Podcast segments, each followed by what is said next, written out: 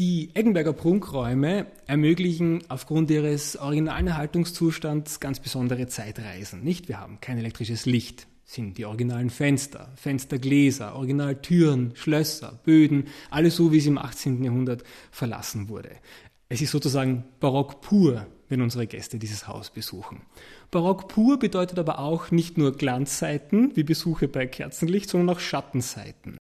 Zu diesen Schattenseiten zählt der Leiter Schloss Eggenbergs, Paul Schuster, die fünfmonatige Wintersperre im Schloss.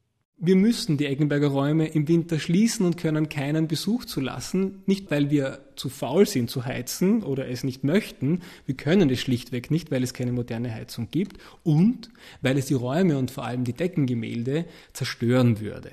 Das heißt, die Eggenberger Räume kühlen im Winter langsam aus, sind für den Besuch gesperrt. Wir machen konservatorisches Reinigen, wir machen unser Monitoring, ähm, wir machen unsere Restaurierungen in den Wintermonaten so gut es geht. Die Fensterläden bleiben geschlossen, damit das Licht, das Sonnenlicht, das Schädliche, aus den Räumen draußen bleibt. Und im Frühling erwärmten sich die Räume wieder langsam.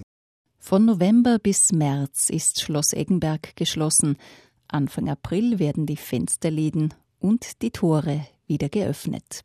Dieses sozusagen Stillstehen der Zeit aus Besucherperspektive, weil in Wahrheit ist der Winter einer unserer intensivsten Arbeitsmonaten, dient der Konservierung dieser Räume zu einem ganz großen Teil. Denn nur so können wir die Eggenberger Räume auch für nächste Generationen schützen, indem dieses Gefüge, dieses sozusagen System, das sich die letzten zwei, dreihundert Jahre langsames Auskühlen im Herbst und langsames Erwärmen wieder im Frühling aufrechterhalten und damit alle Oberflächen, seien sie bemalt, gefasst, auch alle textilen Oberflächen, den größtmöglichen Schutz sozusagen aus konservatorischer Perspektive zukommen lassen können.